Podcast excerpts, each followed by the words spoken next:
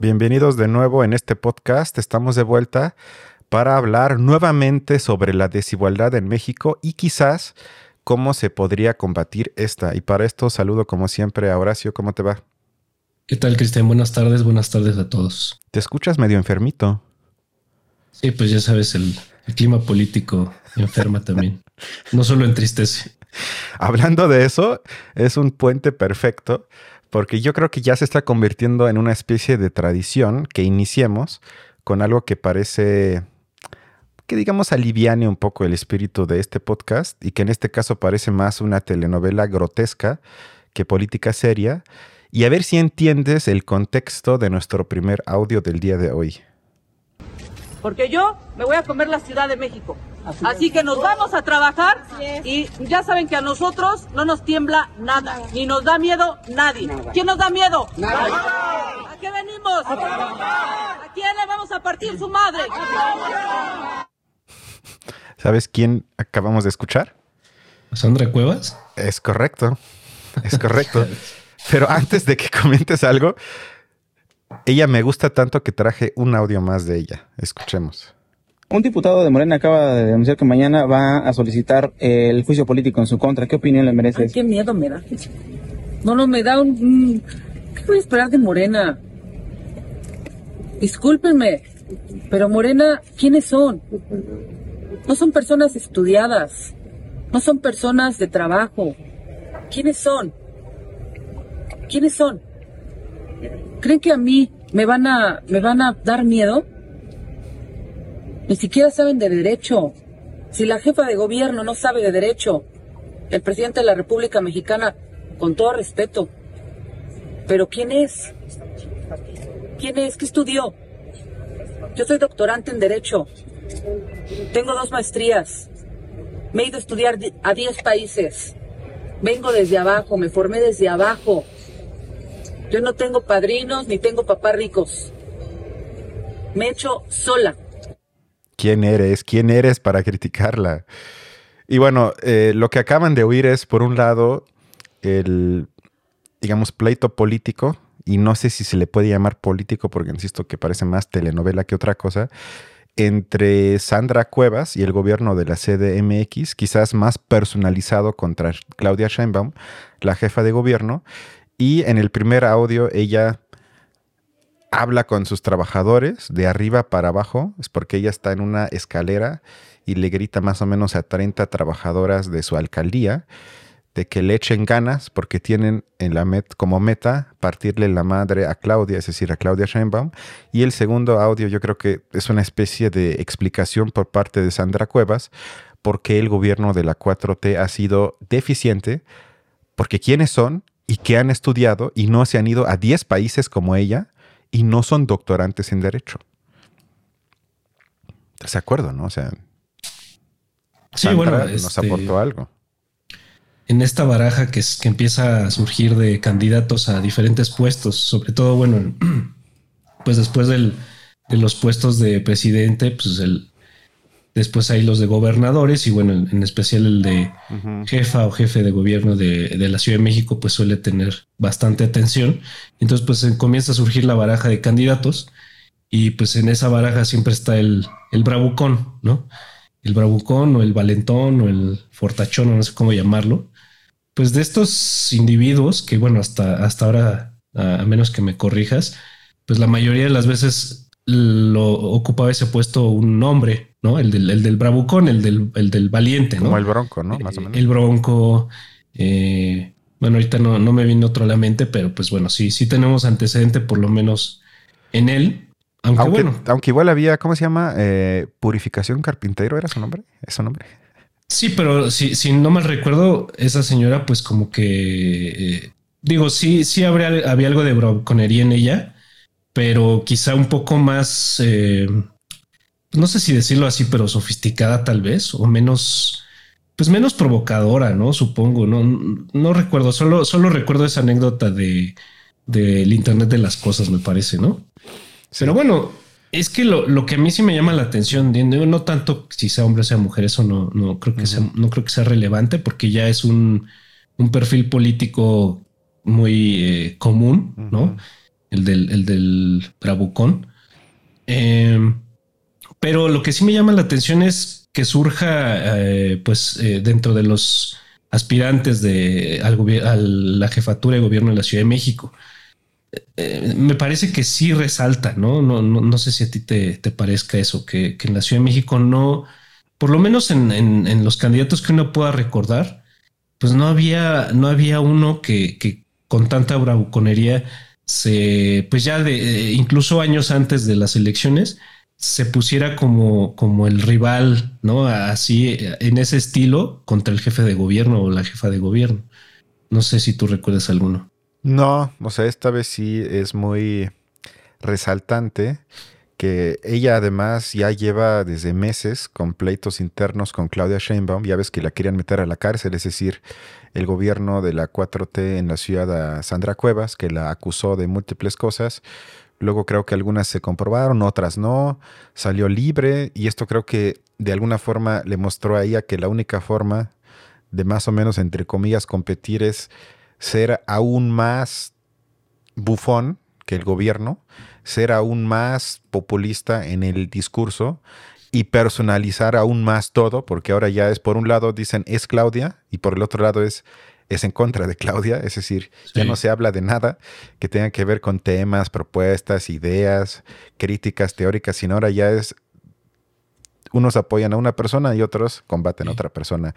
Y tristemente ese espectáculo, como hemos hablado aquí muchas veces, jala mucho en los medios que hasta yo que no lo sigo, que no tengo TikTok, me entero de este tipo de tonterías y tomo la decisión de iniciar el podcast con esto. O sea, a mí me parece de risa. Sin embargo, muchas mesas de debate hablaban dos horas sobre esos dos o tres audios y ahí sí yo no entiendo por qué le prestan tanta atención. Sí, es raro porque además, pues la mayoría de las veces o la totalidad de ellas, a Sandra Cuevas se le menciona por cosas polémicas. O sea, realmente no hay, no, hay otra, no hay otra manera en la que se escuche sobre ella, sobre todo pues yo creo que si uno no vive en la delegación donde, en la alcaldía donde ella gobierna, pero bueno, es que este, en realidad, eh, no, eh, no sé si tú tengas también esta impresión, pero no es fácil enterarse de lo que hacen los alcaldes o las alcaldesas en, en esta ciudad. No. Digo, más que por lo que uno llega a ver, como que uno más bien siempre el referente de gobierno, pues ya muchas veces es directamente él o la jefa de gobierno no tanto los alcaldes o las alcaldesas, pero bueno, pues Sandra Cuevas sí se ha, se ha vuelto famosa por aparecer en este tipo de, desfiguros, ¿no? O de cosas raras como cuando prohibió eh, que los puestos de comida tuvieran sus... Porque es pues, puro drogadicto. Sí. O esto de que quería llenar de luces y pantallas la zona rosa. O pues ahorita, eh, más recientemente, el problema que hubo en la Polar, eh, y que ella prometió que iba a cerrar ese lugar ya de por vida. No sé cómo sigue esa promesa, no sé si ya la cumplió. Em, otro problema que hubo con, creo que cuerpos policíacos, ¿no? Me parece que, hubo un problema en el que ella incluso ya fue sancionada. Eh, bueno, ya, en fin, o sea, puros, puros eh, borlotes como de este, de este tipo, ¿no? Y, bueno, lo curioso es que pues ahí está y, pues lo raro es que pareciera que pues solo, solo cuando se vuelven famosos de esa manera, pues sí, la gente los empieza a ubicar y, luego ya sacan estas listas de, popularidad y resulta que sí están, ¿no? A pesar de que, de que eh, las menciones que tienen sean con una connotación negativa, de todos modos van ganando popularidad y en algún momento resulta que, la contienda electoral está entre ella y el otro, ¿no? El otro o la otra que, esté también ahí con... Pero bueno, fuera de eso, a mí me gustaría preguntarte si, si no crees que... Eh, porque bueno, yo haciendo memoria, pues recuerdo las últimas elecciones, las de medio término, en las cuales pues una de las grandes noticias fue que Morena había perdido gran eh, porción de las alcaldías de la Ciudad de México y que pues uno veía el, mapa de la Ciudad de México tal cual y veía como había una, pues un, estaba cortada casi de tajo así, ¿no? Por un lado eh, las alcaldías que había ganado Morena y por el otro todas las que había perdido. Y pues sí recuerdo que, la de Cuauhtémoc fue una de estas eh, más dolorosas quizá, ¿no? Este, o en las que se tenían ciertas esperanzas o no sé qué problema hubo. Y también pues por ahí, eh, pues como hubo un, un, pleito entre, o una polémica entre Claudia Sheinbaum y Monreal, uno de nuestros personajes más mencionados últimamente, en el cual pues echaban la culpa mutuamente, ¿no? De quién había, si, si, Monreal, que había negociado eh, puestos de alcaldías con, con la oposición, o si Claudia Sheinbaum, que había debilitado la influencia de Morena en la Ciudad de México. Pero bueno, yo preguntaría, ¿qué tanto el hecho de que Morena eh, pues pierda, pues pierda este, pues territorio, digamos, en, la Ciudad de México, y que esa pérdida de territorio haya mostrado, por lo menos en el imaginario, que la ciudad está dividida eh, o polarizada, como se dice, ¿no? Que, que, este gobierno supuestamente ha contribuido como ningún otro a la polarización de la población. ¿Qué tanto eso habrá fomentado el surgimiento de un personaje como Sandra Cuevas? Pues seguramente, pero digamos, todo inicia cuando gana Obrador en 2018 y al mismo tiempo gana Sheinbaum el gobierno de la capital. Y en el primer mes dijo que en esta ciudad no va a haber dinero para casi nada porque vamos a formar parte de la línea eh, trazada por el presidente que principalmente se basa en austeridad. Por lo tanto, todas las cosas que plantean, quizás una alberquita, un parque, mejorar las calles, nuevo metro, lo que sea, va a estar muy difícil porque no va a haber presupuesto. Entonces, de 2018 al 21, es decir, hasta las elecciones intermedias, en muchas alcaldías lo que se hizo es exactamente nada. Se mantuvo el statu quo y la gente en esas zonas no vio ninguna mejoría. Tampoco digo que sea peor, pero pues si no inviertes nada, poco a poco todo va a ir empeorando. Y el resultado entonces fue que en las elecciones intermedias, en la mitad de las alcaldías ganó la oposición, pero no porque es mejor, sino simplemente porque la gente estaba harta de los que estaban. Y eso sucede tristemente en México muy a menudo, de que ante la falta de opciones serias, pues la gente simplemente brinca de un lado para otro. Que no pasa nada más en México, pero creo que sí somos uno de los ejemplos emblemáticos en ese sentido. Pero yo creo que más bien es un fenómeno de redes sociales, es decir, que cada vez más políticos entienden que tienen que crear clips para TikTok y crear, y crear eh, clips, es decir, es decir, secuencias que luego favorece el algoritmo en las redes y que casi siempre se basan en personalización y emocionalización de cualquier tipo de asunto que parece escandaloso y lo vemos en los debates en la Cámara de Diputados, donde de ambos lados insultan. Vemos ahí, por ejemplo, a Lili Telles de un lado, Noroña de otro lado, y así podríamos seguir que va a la Cámara alguien como Lorenzo Córdoba y en vez de debatir, que a él se le pueden criticar muchas cosas, pero que se niega a debatir con argumentos no es una de ellas lo insultan y luego vemos que eso aparece en Televisa, en YouTube, porque es algo consumible en un minuto y donde por un lado unos se van a enojar que qué pendejo que dijo esto y los otros lo van a festejar qué valiente por enfrentar al presidente del INE. Y este tipo de cosas también de 10 segundos que vamos a darle en la, en la madre a Claudia es tema en todos lados. Por un lado se indignan y por el otro lo festejan. Entonces yo creo que más bien es eso. Vemos cómo poco a poco los nuevos algoritmos forman y forman, me refiero en el sentido literal, las nuevas formas de comunicación política, lo cual me parece triste porque lo hace aún peor. O sea, ya, ya está extraño la hegemonía de Televisa, donde hablaban siempre los mismos, pero por lo menos no había ese tipo de banalización hasta el infinito. Entonces yo creo que responde más a eso.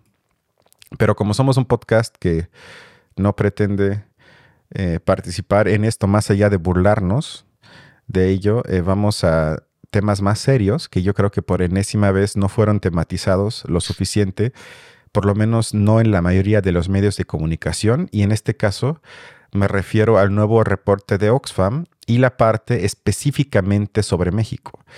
Para esto primero, me toca felicitar a Julio Hernández porque invitó a alguien que participó en este reporte, pero al mismo tiempo también tengo que advertir que le tendré críticas porque, como siempre, sus preguntas al experto dejan mucho que desear. Pero antes que eso, escuchemos al el que se llama al experto Carlos Brown, que participó en el reporte Oxfam en la parte de México.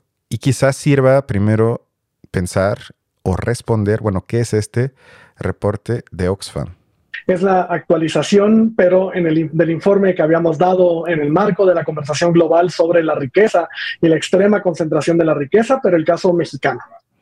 Una vez que ya sabemos qué es, ¿cuál ha sido el comportamiento de las cifras en México desde el inicio de la pandemia? Es decir, los últimos aproximadamente dos años. Eh, y lo que muestra el informe mexicano que se titula ¿Quién paga la cuenta? los mitos alrededor de las fortunas, de, las, de los impuestos a las grandes fortunas, es que los super ricos en México tuvieron un comportamiento parecido a lo que ocurrió en el resto del mundo. Vieron crecer, de nuevo, super ricos son personas con fortunas arriba de mil millones de dólares, es decir, 20 mil millones de pesos de fortuna. Esas personas vieron crecer su fortuna en un 33%. De, de, por cada, digamos, por cada 100 pesos de fortuna que se creó desde el inicio de la pandemia, es, tenemos 21 pesos para el 1% más rico frente a apenas 40 centavos para el 50% más pobre de la población. Y bueno, quiero resaltar brevemente la tendencia universal de esto, porque creo que muchas veces se argumenta que cada país es diferente y que sobre todo México es un caso sui generis y, que por lo tanto no sirve hacer comparación alguna. Pero creo que el reporte de Oxfam, que opera con datos oficiales de todos los gobiernos y países, muestra que el capitalismo es global y si bien tiene matices geográficos, su esencia se traduce en una tendencia universal de creciente desigualdad simplemente por su lógica inmanente. En consecuencia, sí me parece que es de mucha utilidad tomar en cuenta reportes comparativos como el presentado por Oxfam, ya que no hay capitalismos culturales o identitarios, sino que su fundamento esencial es el mismo en todo el mundo. Como decía Marx, se invierte dinero para sacar más de lo invertido y así, y así, y así. Por lo tanto, sí me parece útil que este tipo de reportes muestran que la curva en todos los países del mundo, si bien con matices, pero la tendencia es la misma. Bueno, pues es que el problema es que es una tendencia para la cual, eh, pues bueno, creo que, creo que, ¿qué tanto habrá mediciones sobre aspectos o factores que contrarrestan esa tendencia? Creo que, pues eso, en eso sí no hay, no hay, no hay mucha información. Pues sí, me refiero a, qué tipo de políticas gubernamentales eh, son las que se implementan en países, en, los países pues, desarrollados, subdesarrollados, los que sean, para contrarrestar esa tendencia.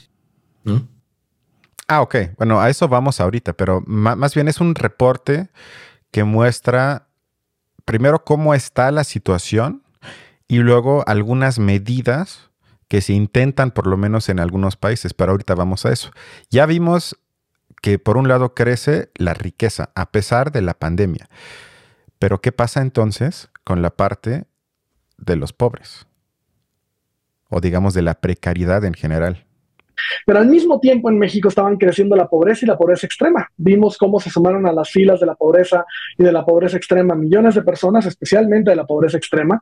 Y es decir, una vez más, no estamos en el mismo barco, pero estamos en la misma tormenta. Es decir, pensemos en el contexto en el que estábamos teniendo los últimos tres años las conversaciones de la caída de ingresos, la pérdida de empleos, del cierre de negocios, de familias con algún integrante enfermo que lamentablemente falleció, de personas que tuvieron que salir de su trabajo para poder cuidar a una tercera persona. Es decir, mientras millones de familias la pasaban muy mal en este país, los super ricos empezaban a ver crecer su fortuna por cada peso que tenían, vieron crecer en 33 centavos sus fortunas existentes. Es decir, otra vez no estamos teniendo una situación similar, incluso para el caso mexicano. Y permítame cerrar diciendo, pues que esto tampoco se refleja en el sistema fiscal que tenemos, es decir, a la hora de pagar por las cuentas, a la hora de pagar por los servicios públicos, los bienes públicos, por todo lo que permite que como sociedad más o menos salgamos adelante desde lo público, pues no estamos pagando de igual manera. Son, son los hogares de siempre los que están pagando una vez más, pero esto se hace aún más grave en medio de una pandemia como la de COVID-19. En síntesis, yo creo que se puede decir sobre este punto que no hay nada nuevo bajo el sol. después de cuatro años con nuestro pastor neoliberal. Pues sí, ¿no? Que justo no hay, no hay ese, por lo que yo preguntaba hace rato, ¿no? No hay ese, ese contrapeso a esa tendencia, ¿no? Eh, pareciera que, eh, pues, la riqueza, eh, pues, en esos, en esas dimensiones, ¿no? Porque bueno, es que es, es, ahí lo que a mí a veces me llama la atención, que no, que cualquier empresario, pues ya simplemente por el hecho de de hacer su patrimonio a partir de, un, de actividades empresariales, ¿no? No ser empleado de nadie más, sino ser empresario, pues ya muchas veces se asume, ¿no? Como parte de un, pues quizá de un, podemos llamarlo, de un estilo de vida eh, similar, ¿no? Al del, al del gran empresario, al del empresario cuyos alcances ya son globales. Y pues digo, habría que decir que no es así, ¿no?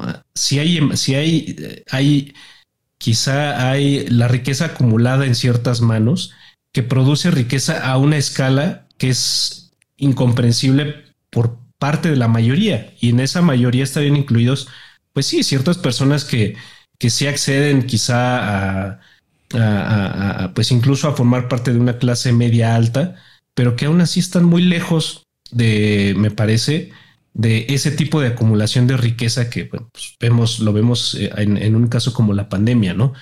Mientras hay empresas que cierran y negocios que ya no pueden continuar después de la pandemia, como restaurantes eh, y varios otros, ¿no? no es, es, es, por decir un ejemplo nada más. Sin embargo, hay negocios, hay, hay, pues hay ciertas personas para las cuales la concentración de la riqueza aumenta y, y se acelera incluso, ¿no? Entonces sí, sí creo que ese ese espectro ¿no? de riqueza que, que, es capaz de, aumentar, no importa qué condiciones se viva, eh, pues esa es la que, pues para todos me parece que es, es eh, parece incomprensible por qué, ¿no? Eh, ¿Por qué no tiene frenos, no? Y bueno, pues parece que la única respuesta y, un poco lo que decía este, este experto, pues parece que la única respuesta está en la recaudación fiscal, ¿no?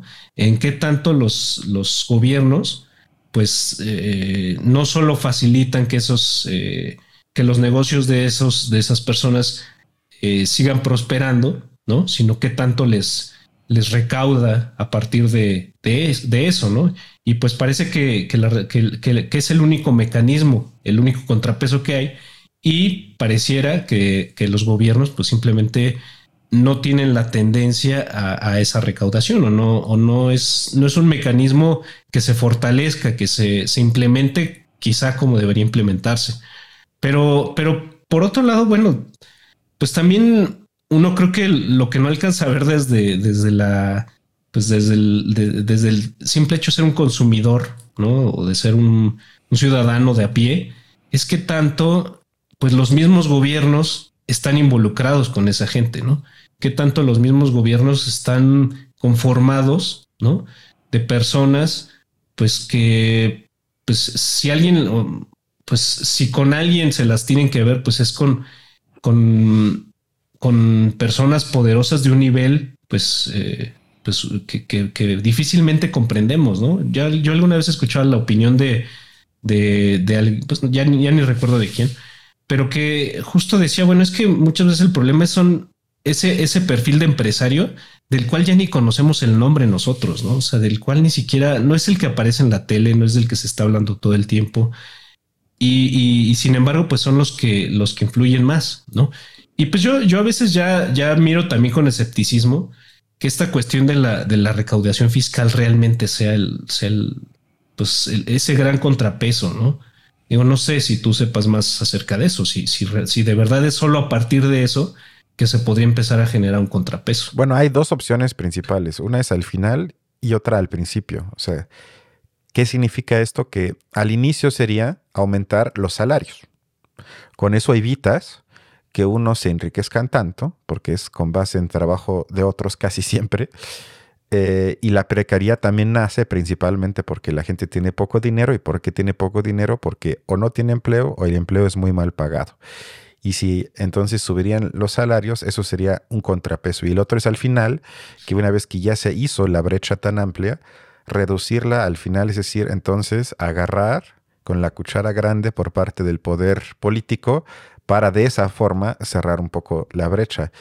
En ambos lados es complicado hacerlo, pero creo que sí vemos claramente, y lo vamos a escuchar ahorita, que en México ni siquiera se debate esto, porque por eso yo también traje esta entrevista, porque excepto con Julio, no vi ningún otro espacio, por lo menos no en los medios más o menos grandes, donde de eso se haya tematizado. Y se invite a gente que de veras sepa de esto, porque yo también estoy fuera y tú también, o sea, en dónde está, por ejemplo, la comisión de Hacienda, del Senado y de la Cámara de Diputados, que se supone que son especialistas en el tema y que saben qué se puede hacer, qué no se puede hacer, cuál es quizás la especificidad de México que lo hace más difícil, más fácil. Es decir, un, montón de preguntas que yo quizás ni siquiera se me ocurre formular, pero hay un gran silencio y mejor se habla sobre si Sandra Cuevas merece cárcel por llamar casi casi a matar entre comillas, a Claudia Sheinbaum. Espero que esto no sea problema con YouTube.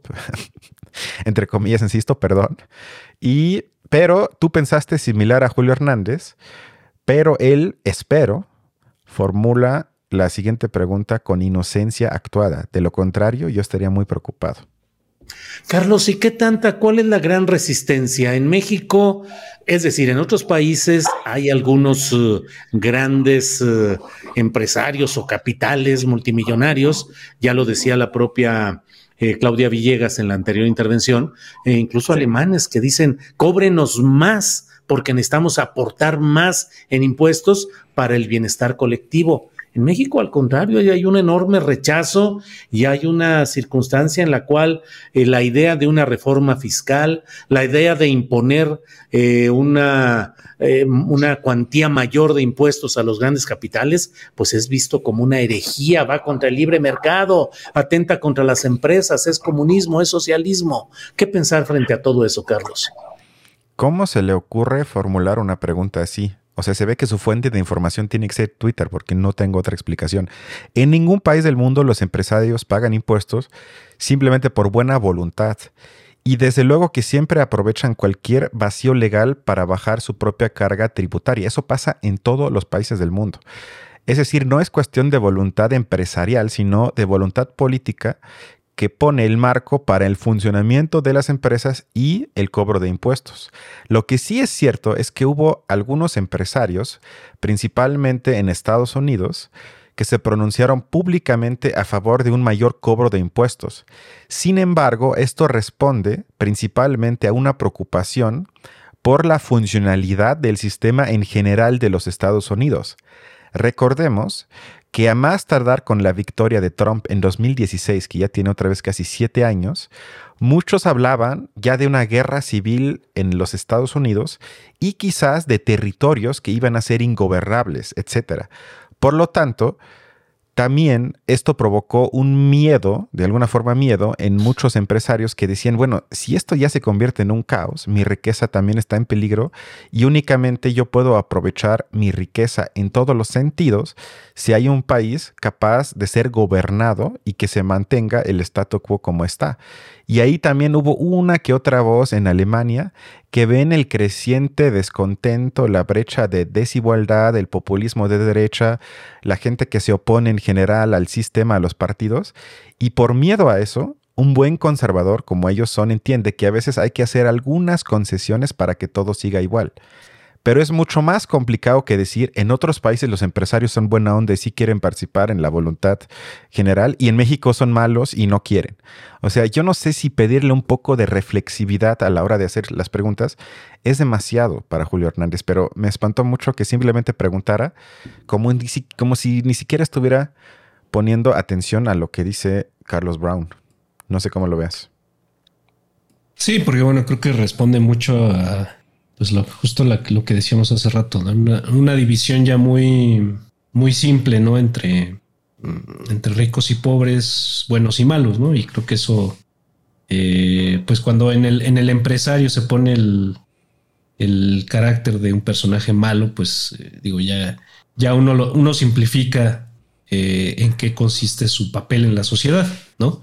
Y que creo que ese es el que, el que habría que analizar con más detenimiento. Estoy de acuerdo en que simplificar eh, su, pues sí, su, manera de, actuar, ¿no? De, influir en decisiones, de tomar decisiones, pues es, pues sí es muy simplifica, eh, eh, simplifica mucho la cuestión y no ayuda a analizar el problema.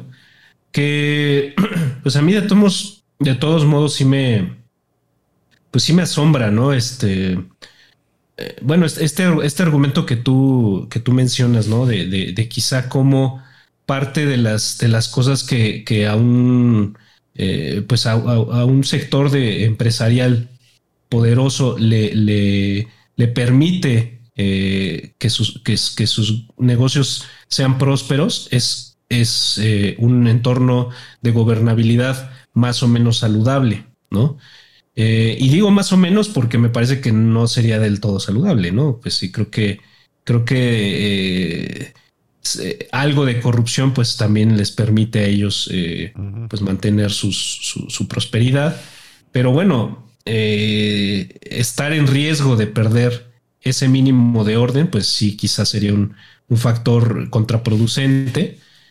Pero bueno, eh, ¿en qué momento en México estaríamos en esa situación? Porque bueno, si, si, si en esa lógica nos basamos, pues los países eh, que tendrían más ese riesgo de perder esa, ese mínimo de gobernabilidad, pues serían los países en los que hay más, desigualdad, ¿no? Y yo ahí te preguntaría, ¿México en qué, en qué lugar está, en qué, en qué figura entre donde hay más desigualdad, donde hay una desigualdad más, más este, manejable? ¿O por qué aquí este, este argumento de que, de que los empresarios eh, están en, a favor de, pues de un clima de gobernabilidad más, un poco más saludable? Pues ¿por qué aquí no parece eso? O sea, es, quizás sería el reverso de la pregunta de Julio Astillero, ¿no? No tanto si, si aquí los empresarios son, más, son, son peores, ¿no? Es decir, son la maldad pura y en otros países no tanto, y, en otros países ya progresaron tanto que ya son, son buenos, ¿no? Eh, yo lo que preguntaría, quizá moviéndole a la, pregunta del, propio Julio, es eh, eh, ¿qué, falta al, sector empresarial de México para ver en la gobernabilidad un asunto de relevancia para ellos? ¿O ya lo ven a su manera? Yo creo que no lo ven gracias a López Obrador. Es decir, Obrador, estoy casi seguro que históricamente será la salvación o vista como la salvación del sistema político mexicano como lo conocemos actualmente. Él aglutina todo el descontento, sin duda justificado, que tú y yo también en gran parte compartimos con millones de mexicanos. Votamos por él y él es el imán que evita que esto se convierta potencialmente en algo ingobernable, por lo menos en algunos estados de la República. Aún así, estamos viendo que los resultados no se dan, que el crimen organizado en muchos estados ya está por lo menos de alguna forma conectado con el poder político, quizás ya es lo mismo, se podría decir entre comillas.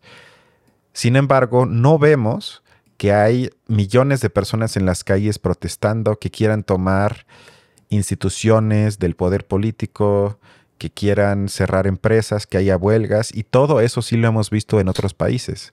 Vimos a los chalecos amarillos en Francia, todo el movimiento del trumpismo en Estados Unidos. En Brasil vemos que casi quieren impedir que Lula tome posición. En Perú, ahorita sería en Chile. O sea, podemos seguir, seguir, seguir. En muchas partes del mundo, en países europeos, ahorita con la guerra de Rusia contra Ucrania y más. Es decir, en México, realmente, si nos comparamos con eso, la vida política, más allá de las tonterías diarias, como por ejemplo las de Sandra Cuevas, está bastante tranquila.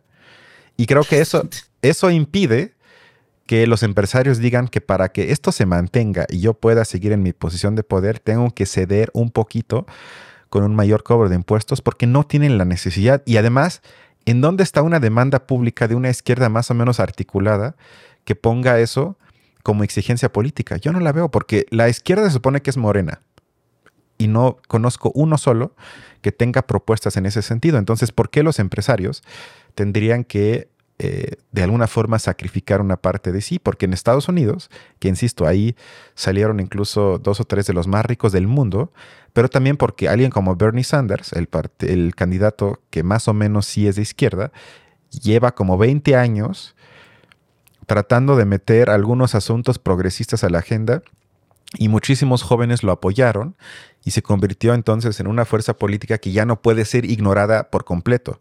Si bien quizás no le van a permitir nunca ser el candidato a la presidencia, pero tiene una relevancia política con propuestas articuladas que incluyen también un aumento de impuestos para la gente más rica. Pero en México, insisto, todos esos puntos yo no lo veo.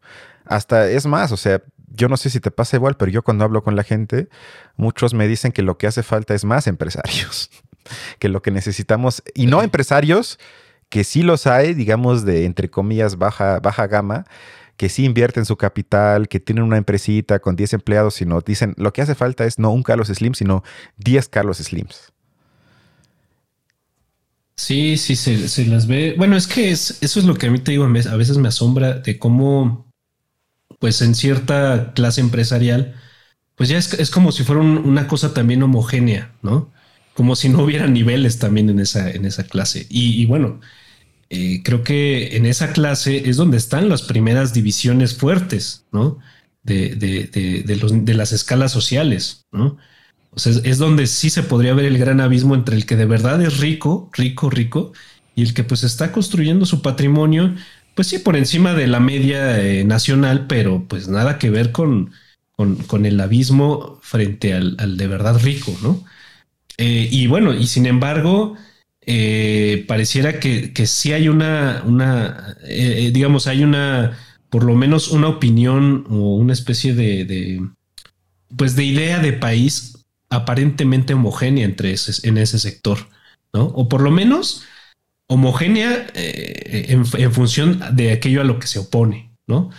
Que no sabemos tampoco a qué es. Es que, es que ese, es también a veces el, asunto, ¿no? Que, pues está, está, esta idea de que, de que cualquier política progresista pues es antirricos, ¿no? Es, es como una especie de, de para fumigar la riqueza en general y que no haya riqueza y que todos seamos iguales y que cuando, bueno, pues creo que eso también es una fantasía pues muy, muy inocente, ¿no? Como la, de Julio Hernández.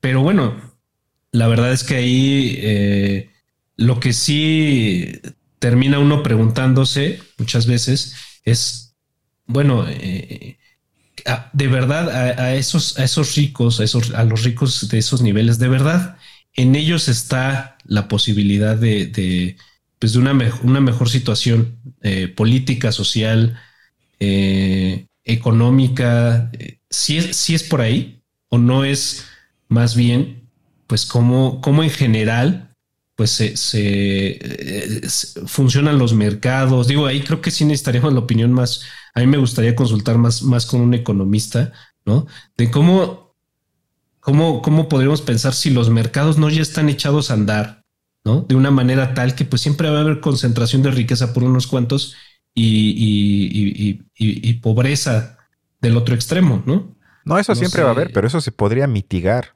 Yo, yo jamás digo que con eso ya acabas con esto y vamos a estar en el paraíso y nadie va a sufrir hambre y no habrá gente rica y pobres, pero lo podrías mitigar. O sea, estamos hablando. Pero ahí la pregunta sería: ¿al ritmo, en que, al ritmo al que es necesario mitigar?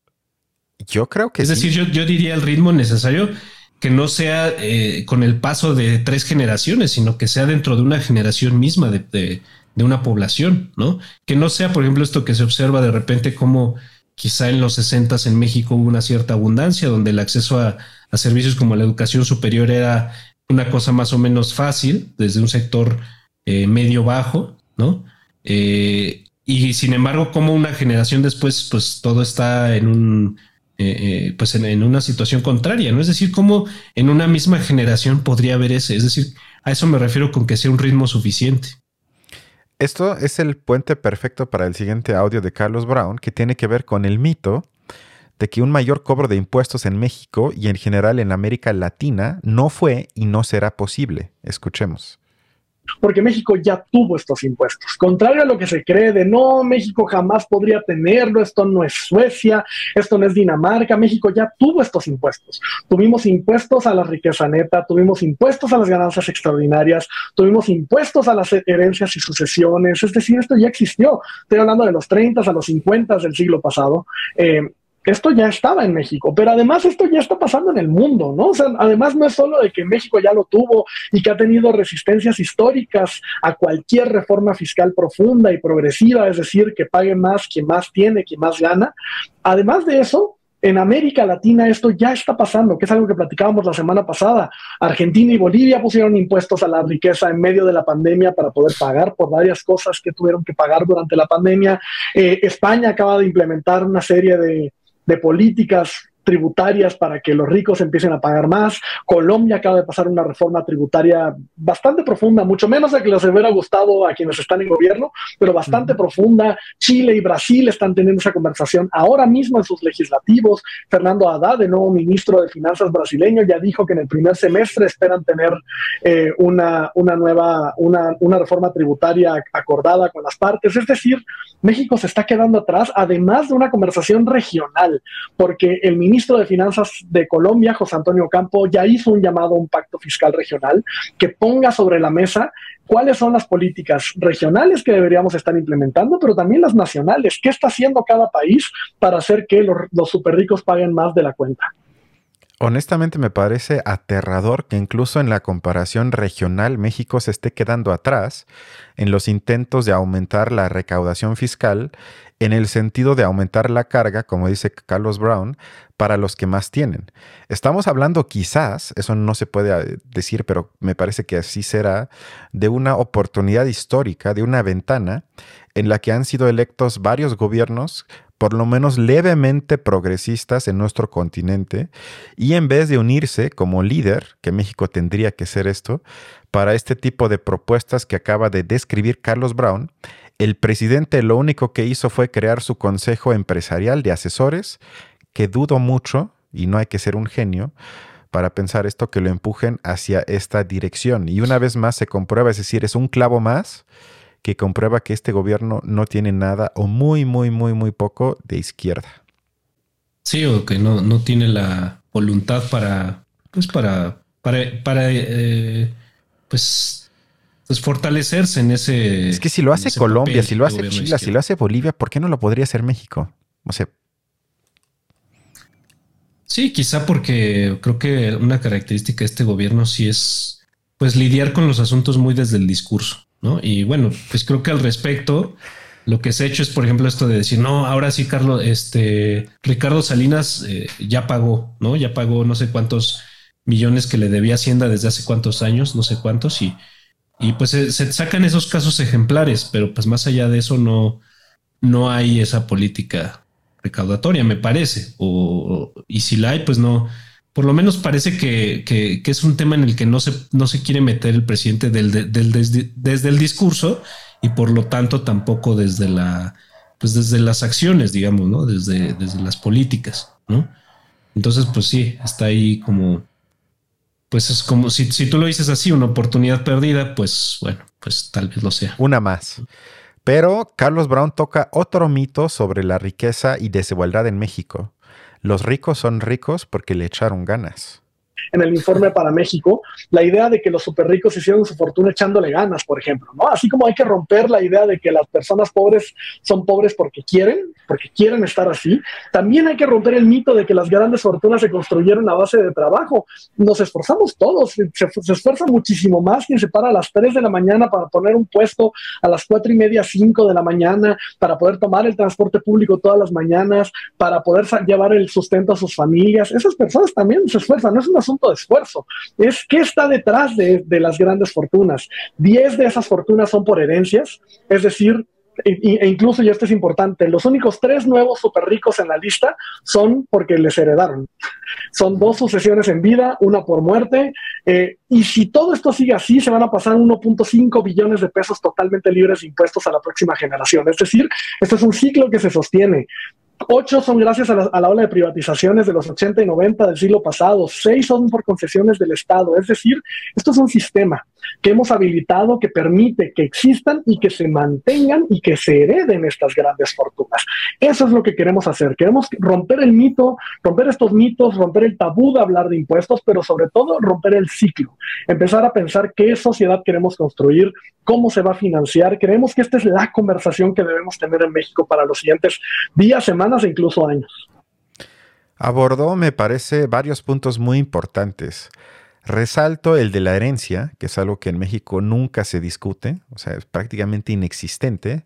Y nada más para dejarlo claro, que nadie piense que yo quiero que el pequeño depa que le hereda la abuela a su hijo o al nieto, eh, quiero que se, entonces se convierta en propiedad del Estado, si no estamos hablando de, en México yo diría que todo lo que es debajo de 10 o 15 millones de pesos no se ha tocado con impuesto alguno, sino estamos hablando de herencias de más allá de 20 millones de pesos, si no es que dólares para arriba, porque luego también se le mete miedo a la gente que entonces ya no puedo heredar ni siquiera los 30 mil pesos de mi cuenta de banco a mis hijos. Nada que ver con esto. Y luego el de la corrupción política, que como tú ya dijiste, que va ligada obviamente a un lazo que existe entre los políticos y el poder económico, es decir, los empresarios, que tiene que ver con las privatizaciones que se hicieron principalmente en los 90.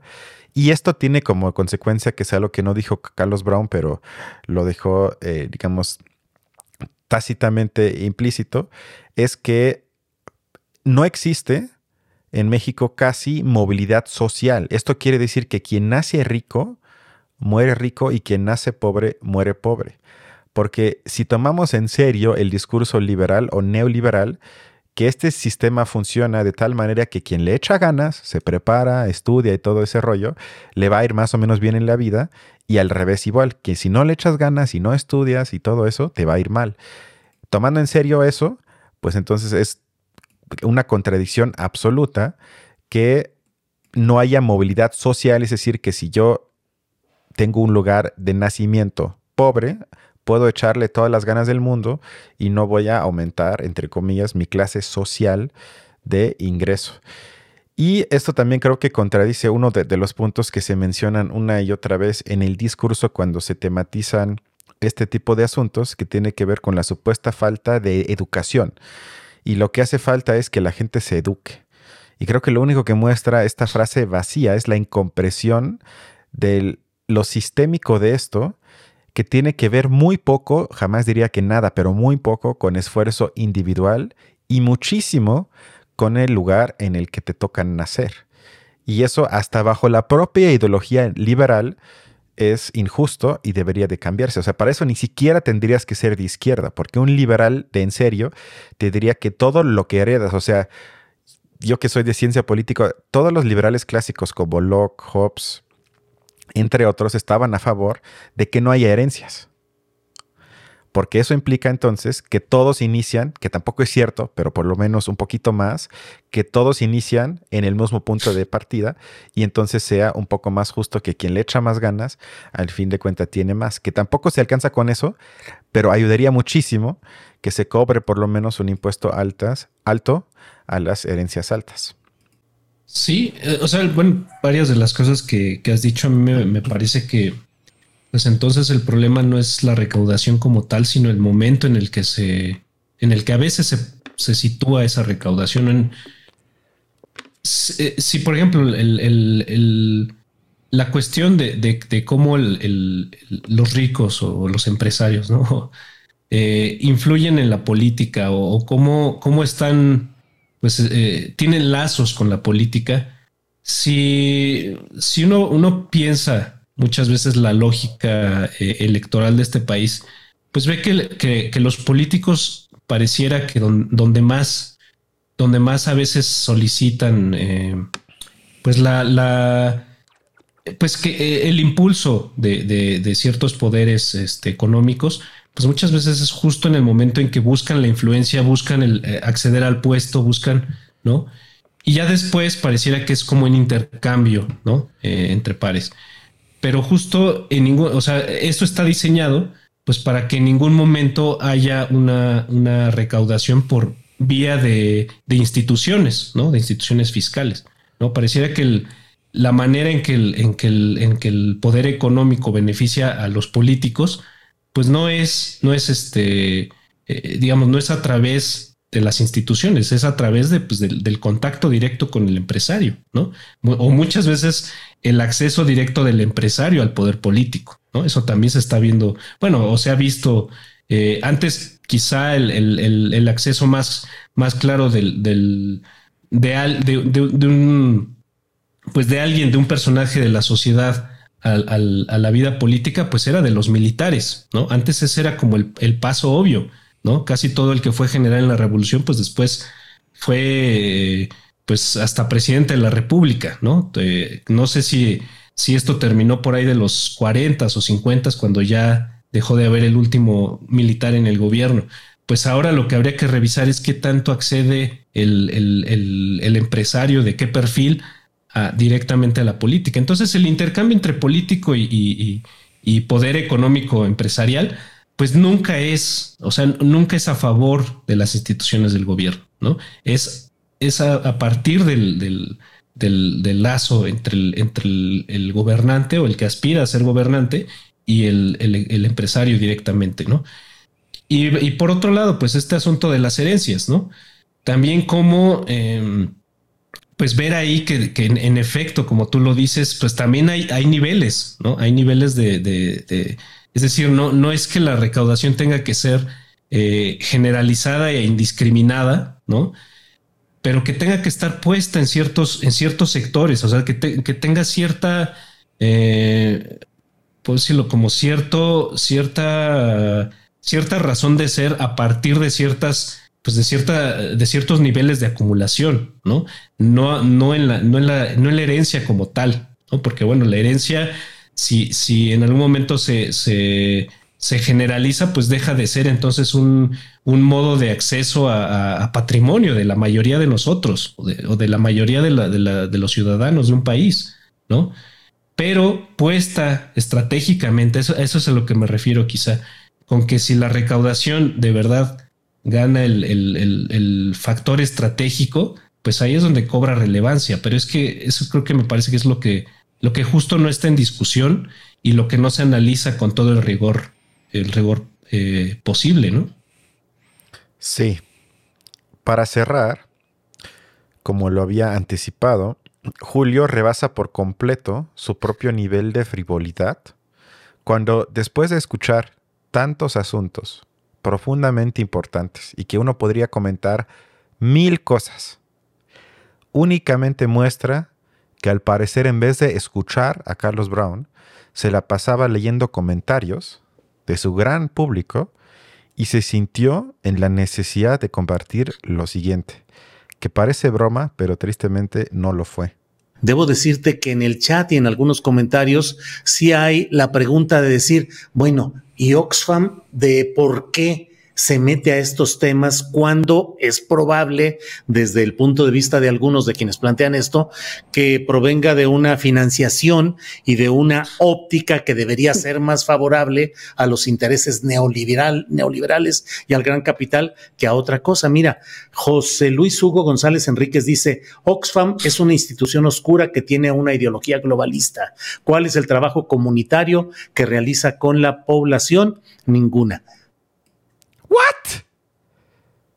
¿Qué es esto? O sea, con este tipo de argumentaciones, lo único que vemos es el corazón, yo diría barato, de la ideología obradorista, que ante la falta de poder trascender asunto alguno, teóricamente, lo único que les queda, y hasta se ven en la necesidad, de descalificar ad hominem cualquier tipo de crítica o despertar humos sobre posibles conspiraciones e injerencias de enemigos de México.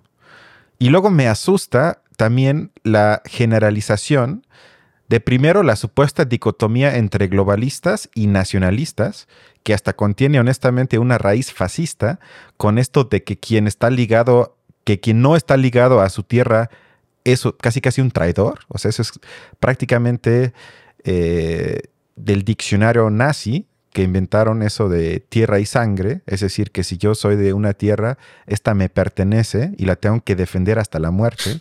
Y la otra es hablar en general de las ONGs, es decir, de organizaciones no gubernamentales y las fundaciones, como si todos fuesen lo mismo. Nada más un ejemplo, o en México opera, por un lado, la Fundación de Rosa Luxemburgo, que es un brazo del partido de izquierda alemán, que ha hecho eventos, y yo he ido a muchos de esos eventos, con muchos miembros de Morena desde 10 años. desde muchísimos años. Y es una fundación modesta porque no tienen mucho presupuesto con una sede sobre Coyacán y Churubusco, donde hacen eventos, hacen eh, presentaciones de libro, apoyan a periódicos, es decir, hacen un trabajo que no tiene nada que ver con injerencia a favor de algún interés, sino es una fundación que de veras tiene una ideología de izquierda. Y por otro lado, opera en México la fundación de Felipe Calderón y Margarita Zavala, que con ese tipo de personajes casi siempre opera como una forma de pagar menos impuestos, porque si uno abre su fundación, con eso ya justificas que te cobren menos impuestos porque supuestamente aportas algo a la sociedad. Ambas son fundaciones, pero no tienen nada que ver, excepto que son fundaciones. Y en vez de ese tipo de, eh, en vez de desmenuzar los argumentos, y en vez, en este caso, de, de, leer el reporte de Oxfam, que son como 500 páginas, y analizar las cifras que presenta, se descalifica esto con un montón de estupideces autoritarias a nivel teórico, como las que citó Julio Hernández. Y yo digo, Julio, eres grande. Con mucho gusto te mando dinero para que sigas leyendo comentarios que aportan mucho en vez de que le pongas atención a tu entrevistado y pienses un poco en tus preguntas. La verdad, no pude creer este nivel de frivolidad. Bueno, pues pues ¿qué le hacemos? Ya la pregunta ya está lanzada y bueno, como siempre creo que pues la postura de Julio Hernández sí es, sí es mucho tratar de, de pues de, proyectar el, pues no, sé si decirlo así, el, sentir común de cierto público. Pero bueno, es que también qué, qué, comunicador o qué periodista, bueno, periodista de estos que, que, que, que tienen cierto eh, pues ciertas apariciones en medios, pues quién no, quién no lo hace, quién no habla antes, quién no habla hacia sus audiencias y a partir de sus audiencias, que creo que es lo que él está haciendo en este caso. Pero bueno, pues es que, pues creo que sí, sí hacerlo ante, ante problemas como estos, ¿no? Pues sí creo que es muy difícil, ¿no? Creo que sí se sostiene, no se sostiene más bien, ¿no? Eh, pues una, una, cuestión como la desigualdad, pues uno no tiene más que decir, bueno, pues pues a ver, venga, ¿no? Vengan las cifras. Y pues la, duda muchas veces está en, pues un poco lo que pregunté al principio, ¿no? ¿Y qué contrapesos hay? Creo que lo de la recaudación fiscal, pues parece que siempre es la respuesta, pero pues bueno, eh, creo que es una recaudación fiscal entonces muy deficiente, eh, totalmente lejos de esto último que dije, de, una estrategia, ¿no? Eh, y bueno, pues sí, a partir de un análisis muy pobre, ¿no? Pero bueno, pues también, ¿qué, le hacemos, no? Pues sí, espero que nos toque vivir por lo menos micrófonos. en algún tiempo un gobierno de izquierda y yo seré el primero en salir a marchar en favor de un cobro de impuesto a los ricos. Y ahí nos encontramos, espero, porque no vaya a ser que ya en ese entonces seas empresario y estés del otro lado. No, pues estoy muy lejos de ahí. Pero bueno, yo lo, yo lo que también a lo mejor pugnaría, ¿no? Desde aquí sembro la, la, semilla, suelto el veneno, de por qué no hay una división social entre los niveles de ricos, empresarios, etcétera, ¿no? También ahí, me gustaría observar una, una pugna entre tipos de ricos, ¿no? Es decir, que, fuera notorio, ¿no? Como, como ciertos empresarios luchones se empiezan a, quejar, ¿no? De, de, los ricos de verdad, ¿no? Eso, eso me gustaría verlo en el, en el debate público, ¿no? Para que, para que esta división social eh, que en la que supuestamente vivimos y que supuestamente es muy clara, ¿no? Que supuestamente nuestro mapa de la Ciudad de México nos lo muestra entre azules y rojos, ¿no? Que de verdad que, mostrara todavía otro nivel de división. Eso es lo que a mí me gustaría ver, ¿no? Bueno, solo, solo Haría falta, estoy de acuerdo. Me gusta ver el mundo arder. Creo que ya está ardiendo, pero sin duda eso haría falta. Bueno, eso sería todo de mi parte, a menos que quieras decir algo, nos vemos la otra semana. No, todo muy bien y muchas gracias por traer esta, estas cifras que, bueno, siempre nos entristecen más, ¿no? Y no sé por qué te estoy agradeciendo entonces, pero bueno, un saludo para todos. Igualmente, cuídense, hasta luego.